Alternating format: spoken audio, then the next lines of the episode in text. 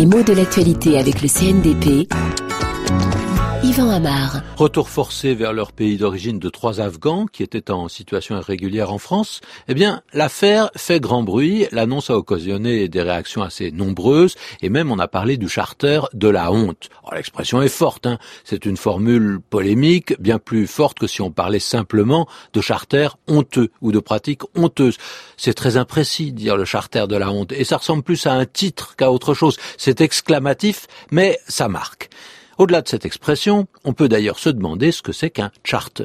Dans l'affaire qu'on a citée, il s'agit, d'après le discours officiel d'ailleurs, d'un avion qui est spécialement affrété. On est bien sur la piste de ce mot de charter. C'est un mot anglais qu'on a toujours prononcé plus ou moins à l'anglaise. On fait sonner la consonne finale, hein, et puis parfois, même au début, on dit charter ou charter. On peut entendre les deux.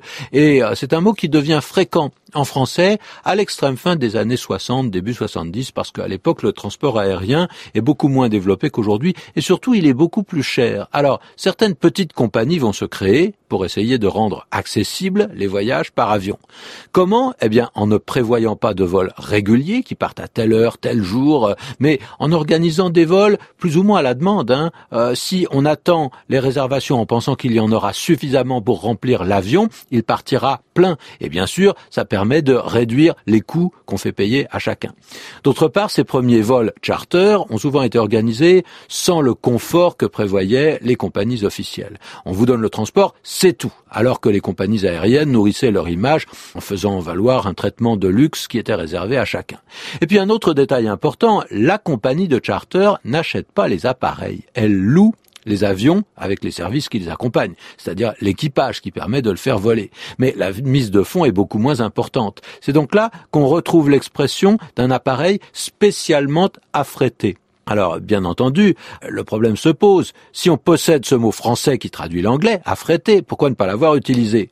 Bah, C'est un verbe qui se prête mal à ce qu'on fasse dériver un nom. On ne dit pas un, un affray pour parler d'un appareil affrété.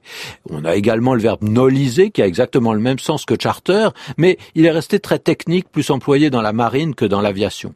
Et puis charter, on le connaissait mal au début, mais il a pu s'utiliser comme un nom aussi bien que comme un adjectif. Un charter, un vol charter, un billet charter, même si c'est familier, ça existe.